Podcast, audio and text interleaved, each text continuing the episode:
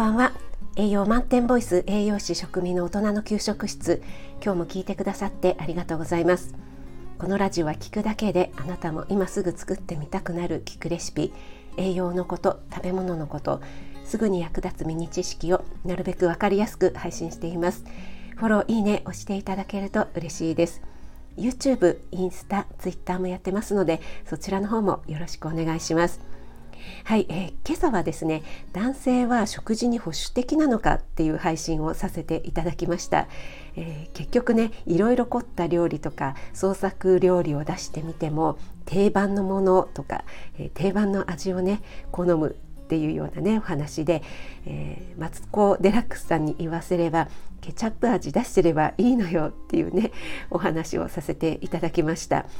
コメントくださった方ありがとうございました、えー、うちの夫もどちらかというとそうだわってね共感してくださった方も多かったように感じました。あとはね食に対してはあまり攻めにいかないとかですね、えー、いろいろな、えー、お話楽しかったです。ありがとうございます。そうしたらですね私の配信を受けてマルゲンさんが職場の男性にリサーチをしてくださってそれを配信されていたんですね、えー、夕食はこれがいいなんてねリクエストできない出されたものをひたすら食べるとかですね。文句でも言おうもんならじゃあ自分で作りなさいよとかだったらもっと稼いできなさいよって言われてしまうっていうお話でね、えー、とっても面白かったのでえー、リンク貼っておきますのでよかったら聞かれてみてください。えー、っと マルゲンさんの配信聞いていや男性も大変なんだなってちょっと思ってしまいました。えー、ちなみに我が家はですね、えっとまあ、たまにたまにはあの何がいいとかって私は聞きますね。はい、ただ何がいいって聞いた時にえそれ？みたいな。ちょっと困るものを言われると作れなかったりするのでえそういう理由で聞かないっていうこともあるんですけどもえまあそうですね。間違っても自分で作りなさいよとかもっと稼いできなさいよは、えー、一度も言ったことがありません。はい。よくできた妻だということで。はい。今日はホテルオークラ元副社長橋本康夫さんの著書ホテルオークラ橋本流大人のマナーに書かれていた、えー、夫婦間のことについてお話ししたいと思います。夫婦間の会話つながりでですねちょっとお話しさせていただきたいと思います。えー、この本にね、えいろいろな大人のマナーについて書かれていたんですけども、えー、夫婦間のことについてはこのように書かれていました。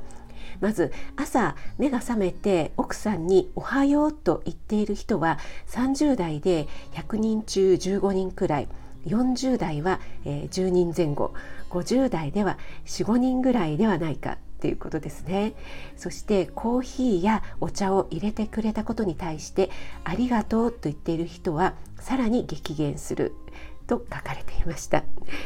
挨拶をしない夫が挨拶をしない妻を作り感謝しない夫が感謝しない妻を作る、